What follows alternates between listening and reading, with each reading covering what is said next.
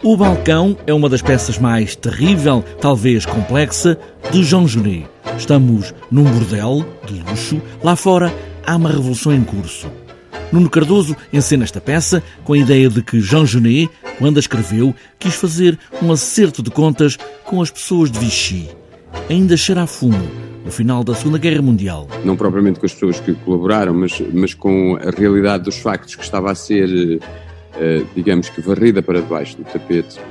E por outro lado, eh, o Genet é um, é, um, é um escritor que se situa da margem para o centro, se quisermos, e que, portanto, nesse sentido, eh, parafraseando uma das frases do, do próprio Balcão, aqui não se pode fazer o mal, aqui vive-se no mal. E o, e o Genet vive no mal e, portanto, ou, ou, ou, fantasia viver no mal e, portanto, reflete a partir daí. O bordel é o último lugar, é o amor comprado, com cheiro a perfume caro.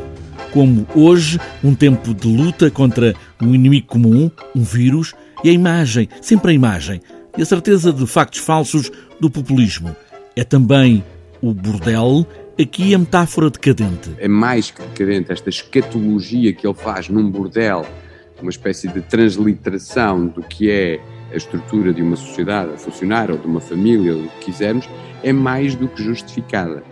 Agora, nós vivemos agora num momento de absoluta tensão, sublinhado por, por a pandemia em que vivemos, que é esta batalha titânica que nós temos entre estes discursos populistas, esta, esta ideia da, da, dos factos alternativos exacerbados por uma cultura cada vez mais de imagem e uh, um sistema que se quer democrático, comunitário, do bem comum, com redistribuição de riqueza, etc. A tradução de Regina Guimarães traz ao balcão de Jean Genet uma outra poética, ou talvez melhor, traz o brilho da poesia para este lugar fétido onde Geni faz praiar as palavras. Certamente concordo consigo que, que, que, a Regina conseguiu de alguma forma transpor para o português a beleza e, a, e, a, e o caráter quase gongórico de algumas imagens do Genet e a forma como ele escreve eh, numa prosa que ao mesmo tempo parece poesia e que de repente entra num delírio alegórico, etc. E isso consegue o trazer, consegue trazer o, o ritmo. Nuno Cardoso encena o balcão